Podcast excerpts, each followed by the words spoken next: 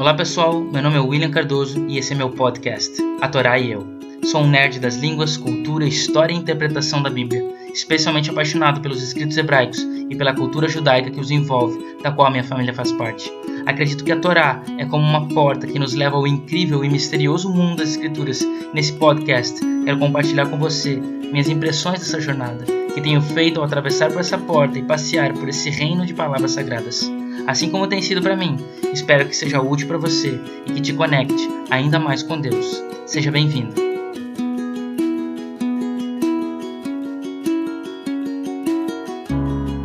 Sim, a Paraxá de Tro é uma das minhas preferidas, afinal, ela contém os Dez Mandamentos, o coração do santuário, a essência de tudo que há, o único texto já escrito pelas mãos do próprio Deus. Eu sou o Senhor teu Deus, que te tirei da terra do Egito, da casa da servidão. Por isso, anda na minha presença e ser perfeito. Uau! Esse é o espírito da lei.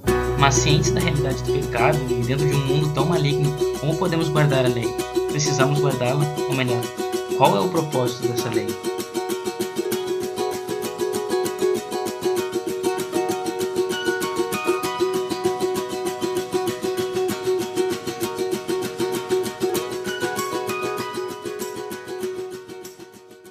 A paraxá dessa semana, o nome da paraxá é paraxá de Itro, e ela vai do capítulo 18 até o capítulo 20, né, do livro de Êxodo. Então essa é uma paraxá importante, segundo Humberto Cassuto, que foi um teólogo e um rabino já falecido na metade do século XIX, professor da Universidade Hebraica de Jerusalém. Segundo esse teólogo e rabino, essa paraxá contém a seção mais sublime de todo o livro de Êxodo, a revelação no Monte Sinai é o que acontece dentro dessa paraxá. E para ele, segundo esse teólogo, essa é a porção mais sublime dentro do livro de Êxodo. E para ele, inclusive, nesse livro onde ele fala sobre isso, que é um comentário sobre o livro de Êxodo, ele fala que o livro de Êxodo é o livro mais sublime de toda a Torá, na perspectiva dele, exatamente porque contém os Dez Mandamentos.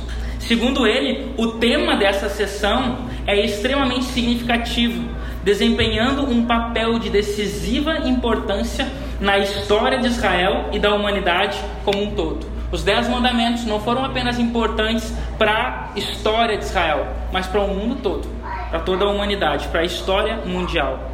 Como conhecedores da Bíblia que nós somos, nós estamos bem familiarizados com o tema dos Dez Mandamentos, que traz uma série de bons conselhos como não matar, não roubar, não adulterar, não mentir, enfim, são vários conselhos, honrar o pai e mãe, mas além desses dez, há, como vocês sabem, segundo a contagem de Maimônides, mais 603 mandamentos, fechando um total que a Torá contém de 613 mandamentos, 10 mandamentos no Pentateuco, mais outros 603 espalhados dentro da Torá, né? dentro do Pentateuco, de Gênesis até Deuteronômio. Que então, como eu disse, né, dentro desse livro todo, Gênesis a Deuteronômio, que é, que é o livro que a gente tem aqui, e é chamado de a Torá, a Torá. Né? Então, Torá. A palavra Torá é normalmente traduzida em português como a lei, né? Então, Torá é lei. Porque o foco desses cinco primeiros livros é, na verdade, apresentar todas essas leis. Esse é o foco desses livros: apresentar as leis. Contudo, à medida que nós lemos todas essas leis, é, surge uma dúvida: será que eu tenho mesmo que obedecer todas essas leis? Será que nós devemos obedecer todas elas? Algumas delas? E qual é o propósito dessas leis? Essa tradução Torá, significando a lei, ela confunde um pouco porque enquanto que a Torá ela contém leis nela, no entanto a Torá ela é em si um livro de história, no, no qual as leis estão espalhadas dentro dessas histórias que contém ali dentro. Então, é a lei, mas na verdade não é a lei, ela é quase uma Haggadah, ou seja, uma história, um livro, um relato de história. E dentro tem leis, ou seja, ou seja é intercalado entre narrativa uma história narrativa e uma lei. Um livro bastante interessante que você percebe isso bem assim é, é, presente é o livro de Números. Narrativa, lei, narrativa, lei, narrativa, lei. O livro todo é composto assim, narrativa, lei. Então, então na Torá às vezes tem narrativa, lei, poesia, narrativa, lei, lei de novo, poesia, volta para narrativa, enfim, ela é mesclada. No restante da Torá. Mas o livro de Números é um livro que destaca bastante, narrativa lei, narrativa lei, narrativa lei. Mas a Torá em si, ela é composta então de história e lei, mais história do que lei. As leis intercalam, né? Elas aparecem dentro dessas histórias. E, uma, e essa história é uma história sobre como Deus está criando novos tipos de pessoas que são plenamente capazes de amar a Ele e aos outros. Quando nós voltamos desde o livro de Gênesis, nós percebemos que Deus ele colocou no homem a sua imagem e a sua semelhança. Mas através do pecado, no capítulo 3 de Gênesis, o homem ele perde essa semelhança, ele perde essa, essa relação direta com Deus e aparente de Deus. Então agora Deus quer resgatar no homem a imagem perdida. No capítulo 5 de Gênesis, nós percebemos que Adão ele cria um filho não conforme a imagem de Deus, mas conforme a sua própria imagem, conforme a sua própria semelhança. E a partir de agora, então, os homens são criados a sua própria imagem e não mais a imagem de Deus. E esse é o objetivo de Deus agora, resgatar a sua imagem. E por isso a história aparece então é, com esse foco em Deus criar novos tipos de pessoas, para que então sejam um, pessoas que, que tenham resgatado nelas a imagem de Deus e a fim então de formar o, o povo correto, né, o povo certo, para que possa retornar ao lugar que Deus tinha proposto desde o princípio.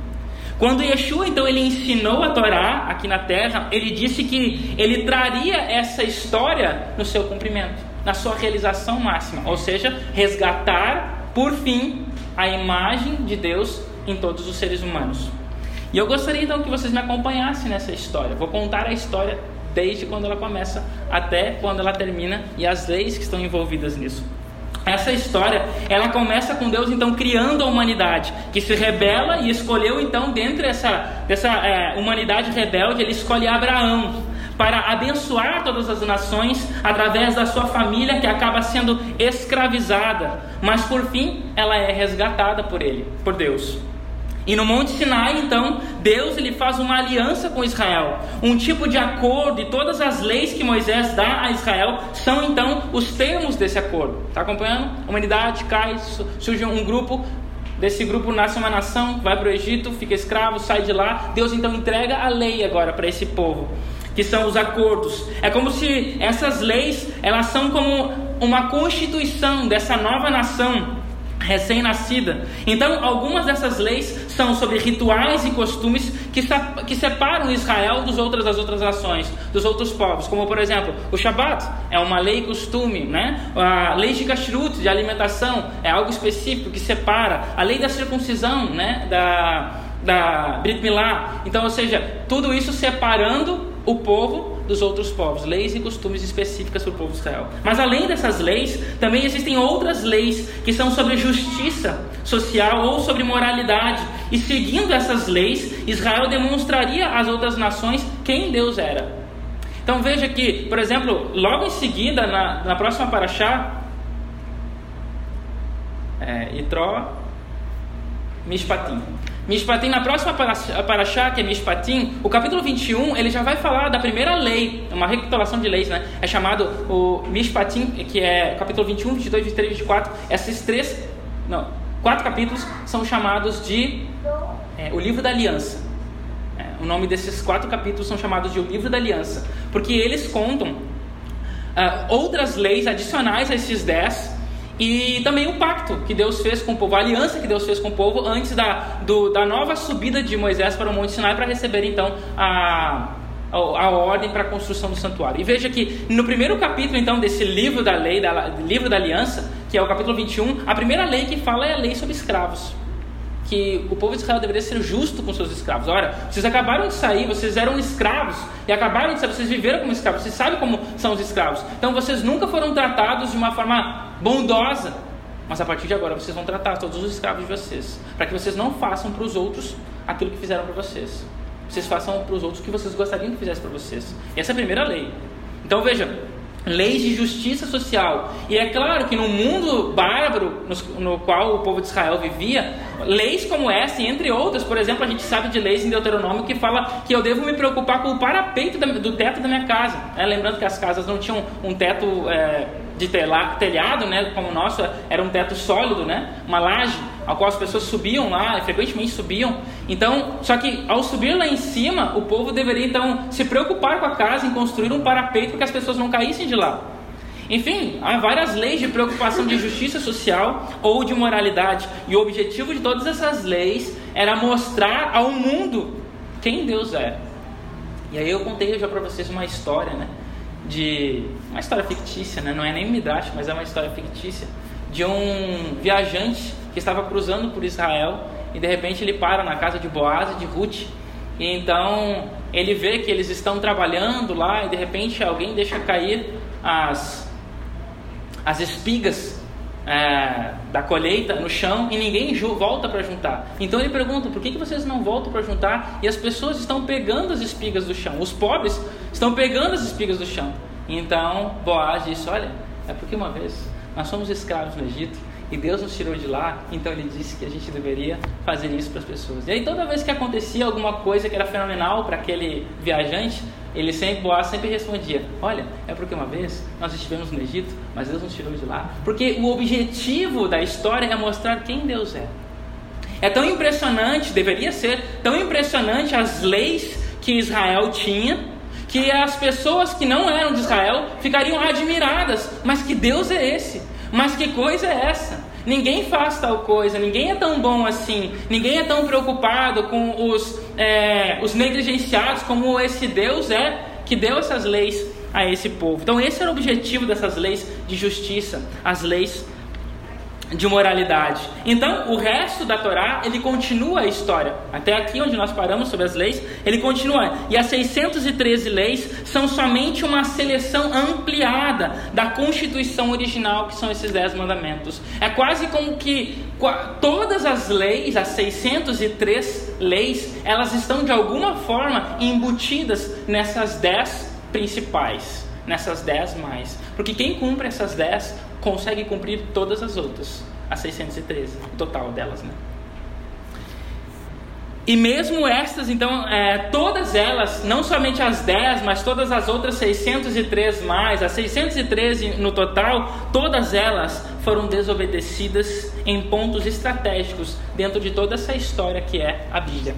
Agora, preste atenção nos detalhes dessa história no padrão bastante evidente que existe na história e as leis.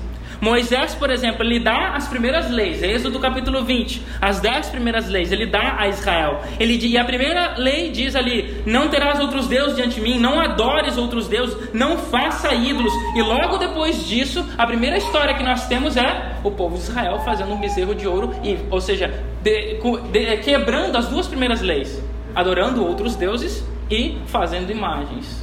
Primeira coisa, leis são dadas e logo em seguida a mostra de através de uma história que essas leis foram desobedecidas, foram quebradas.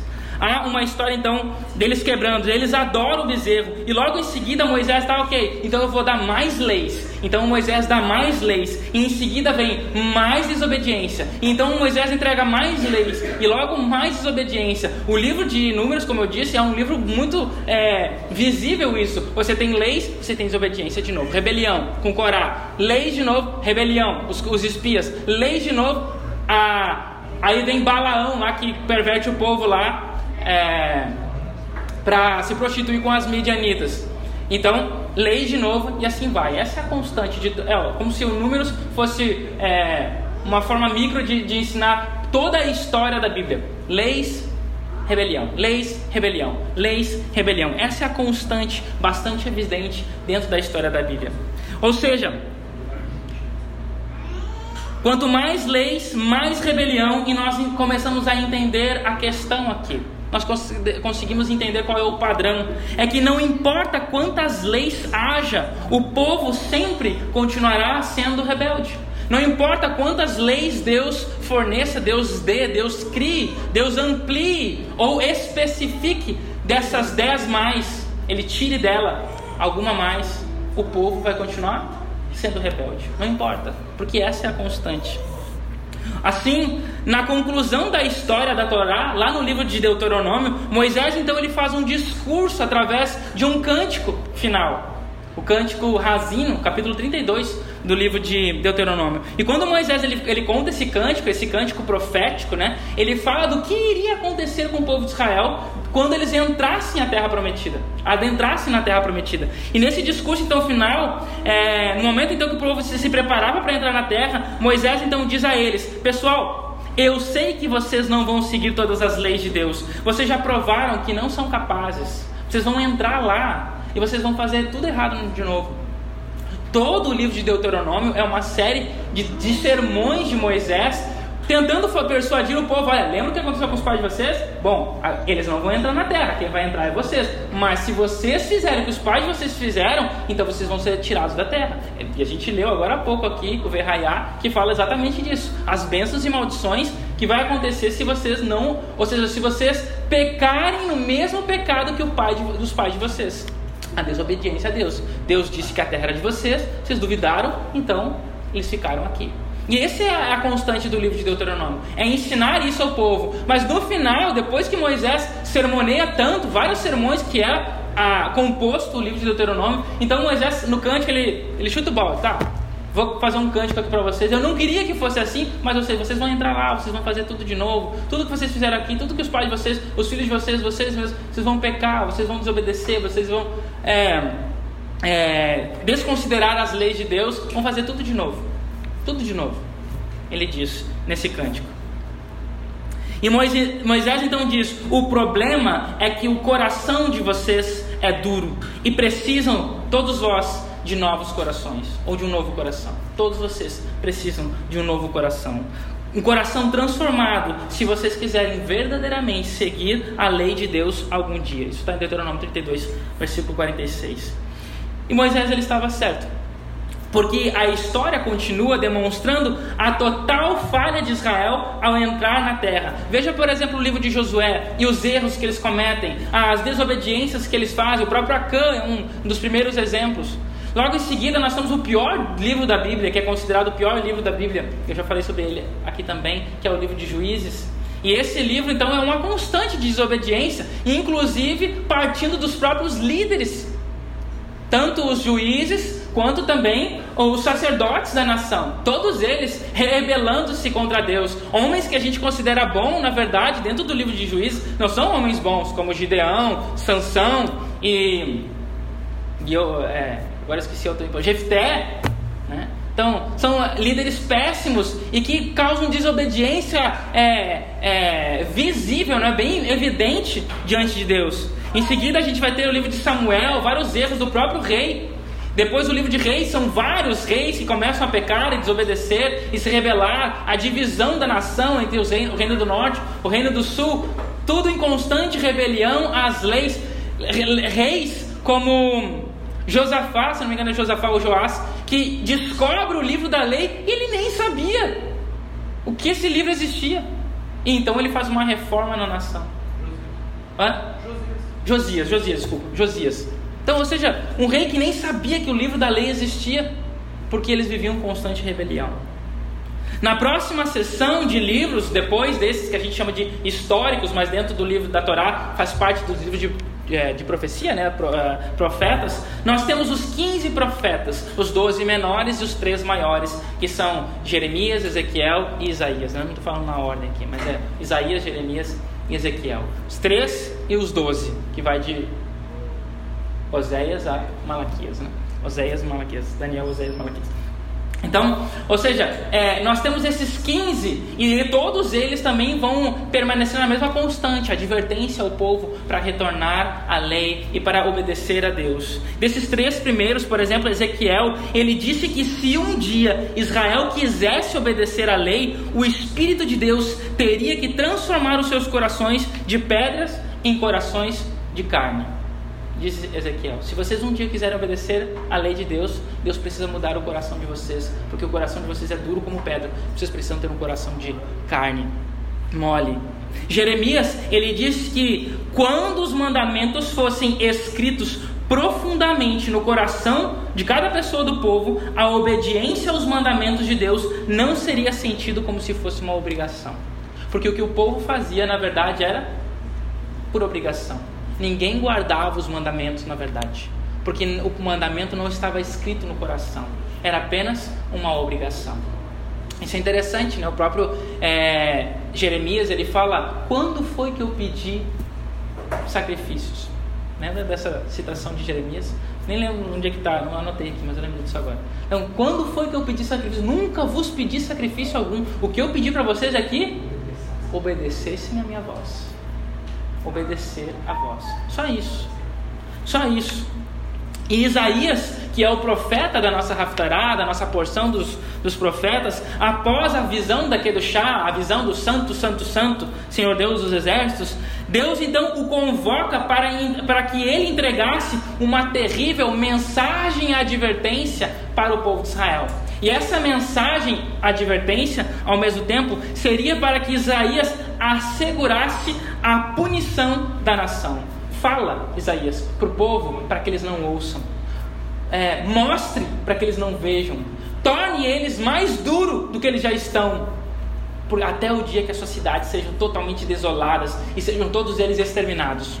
Se você ler o capítulo 6, todo ele, você vai perceber que esse é. É ele pergunta: quem eu vou enviar? Ele diz: envia, eis-me aqui, envia-me a mim. O que, que eu devo falar? Ele fala: torna esse povo que eles vejam e não enxerguem, que eles ouçam e não entendam, e que eles se tornem mais obstinados do que eles já são, até que as suas cidades sejam totalmente destruídas. Até quando? Ele pergunta, né? Até que as suas cidades sejam totalmente destruídas. Ele responde. E essa é a história da, da Haftarah.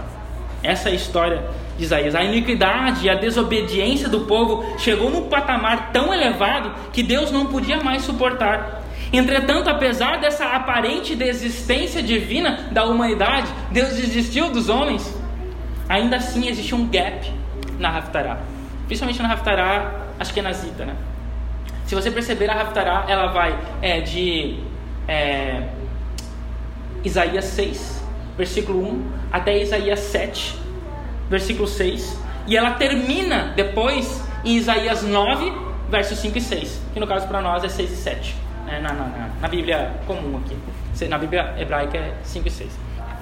Entende? Então você vê que tem um espaço que faltou. Por que, que é, a, Raftará não foi escolhida? Isaías 6, verso 1 até 9, versículo 6. Não, Isaías 6, verso 1, depois vai até 7, 3. 6, desculpa, e depois um gap, uma, um, um salto, direto para 9, somente dois versos. 5 e 6, ou 6 e 7. Por que isso? Porque Isaías 6 e 7, esse pedaço de Isaías 6 e 7, é exatamente para falar é, da situação do povo, é a situação da terra aqui. É, existem duas, duas, duas é, dois momentos aqui: o que está acontecendo na terra, qual é a situação da terra e o que Deus tem para eles nessa situação: a destruição total, a desolação total. A casa está ali com medo, né?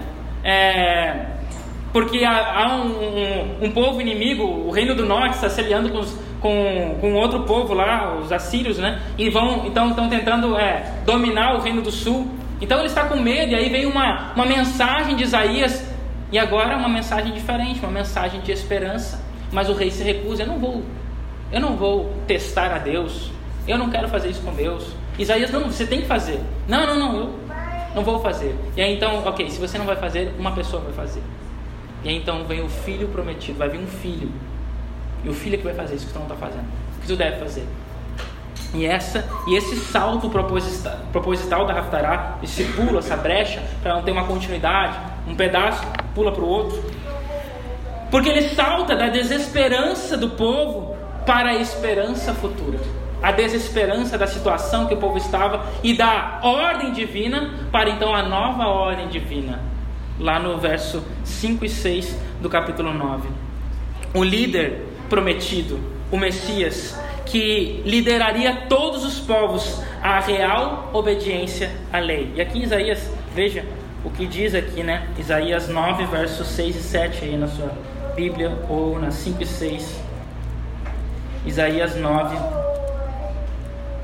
Esse líder já é prometido no capítulo 7, versículo 14, e depois a continuidade sobre ele no capítulo 9, versos 6 e 7. Porque um menino nos nasceu. Um filho, primeiro no capítulo 7, versículo 14, diz que nascerá o filho. fala seria o futuro. Um filho, a virgem conceberá e dará à luz a um filho.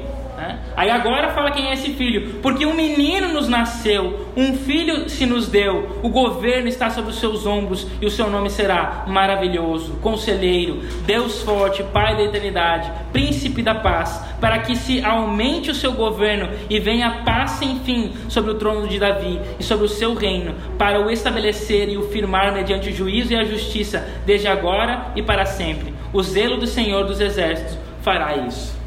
Ao mesmo tempo que nós vemos a ira de Deus no capítulo 6 e 7, nós vemos também a misericórdia de Deus no capítulo 9, versos 5 e 6. A misericórdia, porque Ele vai trazer o Messias. Porque Ele sabe que não depende da nossa própria vontade cumprir os mandamentos. Não depende da nossa própria força cumprir os mandamentos. Mas depende de alguém nos ensiná-lo, nos ensinar a cumpri-los. Então a Torá e os profetas como um todo nos contam uma história conectada sobre o desejo de Deus de abençoar o mundo todo através de um po do povo de Israel que para isso precisava de um novo coração. Precisava ter um coração de carne, um coração mole. E Yeshua o Messias, ele viu a si mesmo como a continuação dessa história dentro do livro da Brit Kadashá, dentro dos evangelhos. Ele concordou com a lei e os profetas quando ele ensinou: Eu não vim revogar a lei e os profetas, eu vim para cumprir. E a palavra aqui, precisamente, né, plerol em grego, significa completar ou seja, chegar ao seu máximo, chegar ao seu limite. Eu vim para completar a lei, para trazer plenitude àquilo que foi dado no passado. Porque ouviram o que os antigos disseram? Pois eu vos digo. Não é bem assim. É como se a configuração padrão do nosso coração fosse programada para ser oposta à lei de Deus. A partir do pecado, lá no capítulo 13 de Gênesis, a nossa configuração natural se modificou e nós fomos programados que antes para obedecer, agora para naturalmente, né, inatamente desobedecer. Porém, Yeshua disse que ele veio exatamente para resolver esse problema, para formatar o nosso sistema e modificar esse padrão que foi alterado pelo pecado, pelo vírus do pecado. Em suas palavras, como eu disse, ele veio para cumprir a lei. Ele veio para tornar a lei plena, chegar à plenitude da lei. Mas o que significa então cumprir ou completar a lei? O que significa isso quando Yeshua falou? Ele mesmo disse que as exigências de todas as leis na Torá poderiam ser cumpridas pelo que ele nomeou de o grande mandamento todas as exigências, todas as leis, as 613, todas elas podem ser cumpridas por apenas uma, uma coisa: o grande mandamento. Só isso é necessário para cumprir todos os mandamentos. O qual diz que nós devemos amar a Deus e amar ao próximo. Em outras palavras, o grande mandamento é o amor no nosso coração. Quando nós tivermos amor no nosso coração, nós iremos amar a Deus, que é a coisa mais fácil que tem, e nós então amaremos o próximo, que é a coisa mais difícil que tem. Aparentemente, isso pode parecer um tanto fácil. Bom, então quer dizer que para nós cumprirmos as leis, todas elas, nós só precisamos de amor? Mas isso é, é, é, simples, porque esse é o objetivo do mundo. As músicas que nós compomos, elas falam de amor. O nosso objetivo é o amor, é não a guerra, e sim o amor. É isso que nós estamos buscando. É, é, sobre isso que nós ensinamos nas escolas. E esse é o nosso grande objetivo. Você é só amar. Isso é o que todos nós queremos. Mas Yeshua mostrou que como amar é bem mais exigente do que levianamente nós pensamos, do que nós percebemos.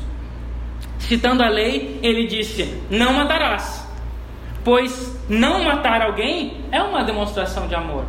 Mas então ele também disse: Ouviu isso que foi dito? Não matarás? Ok. Você está demonstrando amor quando você não mata ninguém. Parabéns. Mas eu vos digo ainda o seguinte: que não é apenas não matar, vai muito mais além do que isso. Ele disse que quando você trata alguém com desrespeito, ou quando você guarda ressentimento contra uma pessoa, também está violando a moral ideal de Deus, porque não estamos tratando a pessoa com amor. Quando você fala mal do seu irmão, quando você acusa o outro, quando você age bruscamente com alguém, com as suas palavras, você está matando essa pessoa. Lembra daquela citação do Talmud? Que aquele é, que mata fisicamente, mata um. Mas aquele que mata com a palavra é um genocida, porque ele mata três. Ele mata a si mesmo, ele mata aquele de quem ele está falando, e ele mata aquele a quem ele está se dirigindo. Numa só palavra. A morte, né? Em três, um genocida. Enquanto que o que atira com a arma é um assassino. Né? Um assassino. Entende? Yeshua, então, ele, ele, ele aumentou, ele ampliou a lei. Vocês ouviram o que foi dito? Não roubarás? Pois eu vos digo que isso e isso. Então, você já. Não, né, você ouviram o que foi dito? Não adulterarás? E adultério significa relação física. Mas Yeshua, ele disse: não. Se você pensou, você já pecou. Porque você perdeu o amor e o respeito pelaquela pessoa, ou pelo marido dela, ou pela esposa, é, ou pelos filhos, pela família, no seu pensamento. É o que Yeshua disse. Ou seja, parece que Yeshua ele não veio, ao contrário, é, tornar a lei mais fácil, mas sim mais complicada do que ela já era. Porque o que Yeshua ele esteve tentando mostrar em toda a sua vida, em toda a sua própria história, no cumprimento da lei, é que o amor é o princípio é, original, essencial para o cumprimento da lei, como nós devemos guardar a lei. Este é, como eu disse, o grande mandamento. E isso se aplica a todos os mandamentos, cada um deles, não apenas esses dez, mas todos os 613. Você pode não ter outros deuses, literalmente. Você pode não ter outros deuses, mas pode, talvez, tornar o seu celular um Deus para você, a sua rede social. Você pode tornar é, você mesmo, a sua aparência, a busca pela beleza, o seu dinheiro, um Deus para você. E assim você pode fazer isso com todos os mandamentos, desrespeitar pouco a pouco. Alguns estudiosos eles falam que no momento em que Eva ela aceitou a fruta, ela descumpriu todos os dez mandamentos, um a um ali. E eles têm uma explicação até bem homilética, né, mas bem interessante ali, de qual, qual, onde ela roubou, onde ela descumpriu o sábado ao pegar o fruto sobre as mãos, porque todos foram quebrados, todos, na cobiça, né, que talvez seria o mais evidente, mas todos foram quebrados. E assim nós fazemos. Existe um autor, é, Hans Urich, ele escreveu um livro, A Ética dos Dez Mandamentos. E nesse livro, ele, cada capítulo praticamente, ele trabalha um mandamento. E ele amplia esse significado. O que, que significa não ter outros deuses? Então ele vai mais nessa, nessa, é, nessa perspectiva, né, que não é somente adorar, sei lá, Shemesh, é, Deus do Sol, Zeus. Não, não é somente isso. É muito mais do que isso. Então ele vai trabalhando o que, que é, ampliando o que Yeshua falou, né? ampliando o que, que significa cada um dos mandamentos, aonde, o que eu posso fazer que eu estaria descumprindo esses mandamentos sem perceber. Porque eu acho que não matar é só não matar. Eu esqueço que a palavra mata. Eu acho que roubar é só não pegar alguma coisa. Mas eu esqueço que eu posso estar roubando alguma coisa das pessoas sem necessariamente ter algo físico. Então, essa é, é uma perspectiva e foi isso que Yeshua nos mostrou. Porque toda vez que nós fazemos assim, nós estamos agindo com a nossa própria natureza, nós estamos deixando o amor de lado. Assim, então, Yeshua ele disse que o amor verdadeiro deve se estender até mesmo aos nossos inimigos. Até mesmo, ah, e aqui inimigos não é simplesmente aqueles que nós não gostamos, como era o caso do povo de Israel que não gostava dos, dos romanos, mas também aqueles que nós não conhecemos, que são indiferentes para nós. Se uma pessoa passa agora aqui e eu não conheço, o que, que essa pessoa tem a ver com a minha vida? Ela é ela, eu sou eu. Mas Yeshua está nos dizendo que nós devemos nos preocupar com essas pessoas ou seja, os nossos inimigos, aqueles que nós conhecemos e que são de fato inimigos para nós, e aqueles que nós não conhecemos, que são pessoas indiferentes para nós, mas que existem. Todos devem ser, não apenas os, de, os, os perto de nós, mas os longe de nós, como a nós mesmos também.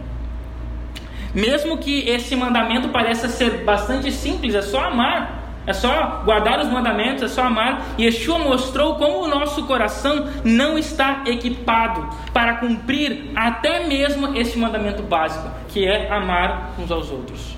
Nem isso nós estamos equipados. Nos falta vontade de amar. Nós não queremos. Como o Messias, ah, como sendo ele, né, o Messias de Israel, ele amou completamente a Deus e aos outros e mostrou a todas as nações como Deus realmente é. E por isso ele irritou tanto o povo daquela época. E até irrita hoje. porque ele mostrou quem Deus é. E quando a gente mostra, no caso, através do amor, como Yeshua fez, através de sendo uma pessoa digna, correta, isso nos fere. Porque nós sabemos que nós não conseguimos ser assim. E nós nos irritamos por isso. Como pode ele ser melhor do que eu? Como pode ele fazer aquilo que eu não consigo fazer? Então, a gente tenta destruir aquele, porque ele está ofuscando a minha luz. Mas Yeshua não veio ofuscar a luz de ninguém. Ao contrário, ele veio com a luz nos iluminar para que nós possamos também ter uma luz tão forte quanto a dele e não vivermos na escuridão como temos vivido. Ele fez isso através de seus atos de compaixão, misericórdia e mesmo demonstrando amor aos seus inimigos, até mesmo na sua morte, pedindo perdão pelos seus pecados, porque eles não sabiam o que estavam fazendo. Depois da sua ressurreição, ele disse aos seus discípulos que ele então enviaria a eles o Espírito de Deus para transformar o coração duro deles, para que eles pudessem segui-lo e cumprir o propósito da lei de amar a Deus e de amar os seus semelhantes. Embora nós necessitamos do Espírito de Deus para amolecer o nosso coração hoje e conseguir cumprir de fato a lei por meio do amor, de um amor né, abnegado, a obediência perfeita a Deus da nossa parte não é algo que depende exclusivamente do Espírito Santo sempre existe e existirá um elemento particular, que é o que Agostinho chama de o livre-arbítrio, a minha escolha, a minha vontade. Eu preciso escolher, eu preciso decidir. O Espírito Santo pode fazer milagres, mas se nós não dermos uma chance, não tem significado algum. Yeshua nos enviou o que nos faltava, ele foi, mas ele deixou aqui algo para nós, para que nós pudéssemos cumprir os mandamentos. E isso é o Espírito Santo, que já é visivelmente né, apresentado no capítulo 2 de Atos. Então, esse Espírito preenche nosso coração para nos amolecer, a fim de o nosso coração, né, de dureza para mole, né, para que então nós possamos guardar e cumprir a lei com maestria. Você sabe que o Espírito Santo está diretamente conectado com a lei. Quando foi que o Espírito Santo desceu? Ah, duas coisas aqui, né? Shavuot. Shavuot. Shavuot é a festa do Pentecostes, né? Mesmo que acontece em Atos 2, mesmo que acontece aqui, em Êxodo 19 20. Essa é a festa, a festa do Shavuot, que é a festa do Pentecostes, ela é uma comemoração do que aconteceu na revelação do Sinai. Então veja, a primeira grande festa é a Páscoa, que fala da libertação. A segunda grande festa é a revelação e vem a descida do Espírito Santo. Lei Espírito Santo. E a terceira grande festa é então os tabernáculos, né, conectado com o dia da expiação. O perdão e a entrada na terra. Perdão entrada na terra. Ou seja, da libertação até a chegada na terra, nós estamos vivendo na época do Espírito e da lei. É o que nós precisamos. Se nós quisermos chegar na terra, nós precisamos cumprir a lei. Mas cumprir a lei não é fácil se nós não tivermos o Espírito Santo. E o Espírito Santo já nos foi dado. Qual é o nosso problema então? Porque não estamos guardando a lei como Yeshua nos ensinou, com amor abnegado aos outros. Porque a nossa escolha tem nos atrapalhado. A nossa vontade tem nos atrapalhado. Na clássica história de Saint-Exupéry, o Pequeno Príncipe, ele viaja por vários planetinhas até chegar enfim à Terra. No primeiro planeta está um rei autoritário que manda em todas as coisas, que a tudo ordena. E após conversar com esse rei, o pequeno príncipe ele decide enfim seguir adiante, ao que o rei, não querendo ficar ali sozinho, aquele pequeno planeta que só havia ele, roga para que o príncipezinho fique e diz a ele: eu te farei ministro. Então o príncipe pergunta: Ministro do quê? E ele diz: Ministro da Justiça. Então o príncipe pergunta: Mas julgar quem? Se não há ninguém aqui. Então o príncipe olha e percebe né, que não há ninguém, o rei também olha e percebe que só existe o rei mesmo no planeta. Então o rei diz para ele as seguintes palavras: Tu julgarás a ti mesmo. É o mais difícil disse o rei. É bem mais difícil julgar a si mesmo que julgar os outros. Se consegues julgar-te bem, eis um verdadeiro sábio. Sendo uma história existencialista, ela diz ainda assim uma profunda lição. Se nós não conseguimos julgar a nós mesmos, então não há objetivo nenhum ao guardar a lei para tentar agir com amor para o outro. Nós precisamos aprender a julgar nós, a nós mesmos. Precisamos aprender a dominar o nosso próprio coração e a aprender a fazer as escolhas certas que nos levem a uma escolha de amor no guardar a lei. Para que faça como Jeremias disse, que no nosso coração seja profundamente escrito a lei. Diferente do pequeno príncipe, nós não vivemos num pequeno mundo que eu só vive uma pessoa. Nós vivemos num mundo onde há muitas coisas e há muitos seres para serem julgados, mas definitivamente nós precisamos aprender a julgar a nós mesmos, porque nós somos o único habitante do nosso próprio mundo a quem nós devemos aprender a julgar. A fim de então recebermos o Espírito para que possamos verdadeiramente cumprir a lei de amor do nosso Deus. Nas palavras do apóstolo Paulo, como ele disse: aquele que ama tem cumprido toda a lei.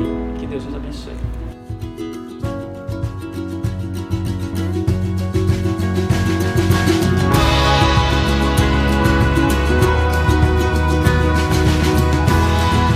Obrigado por escutar a Torá e eu. Fique ligado nas próximas postagens e até mais.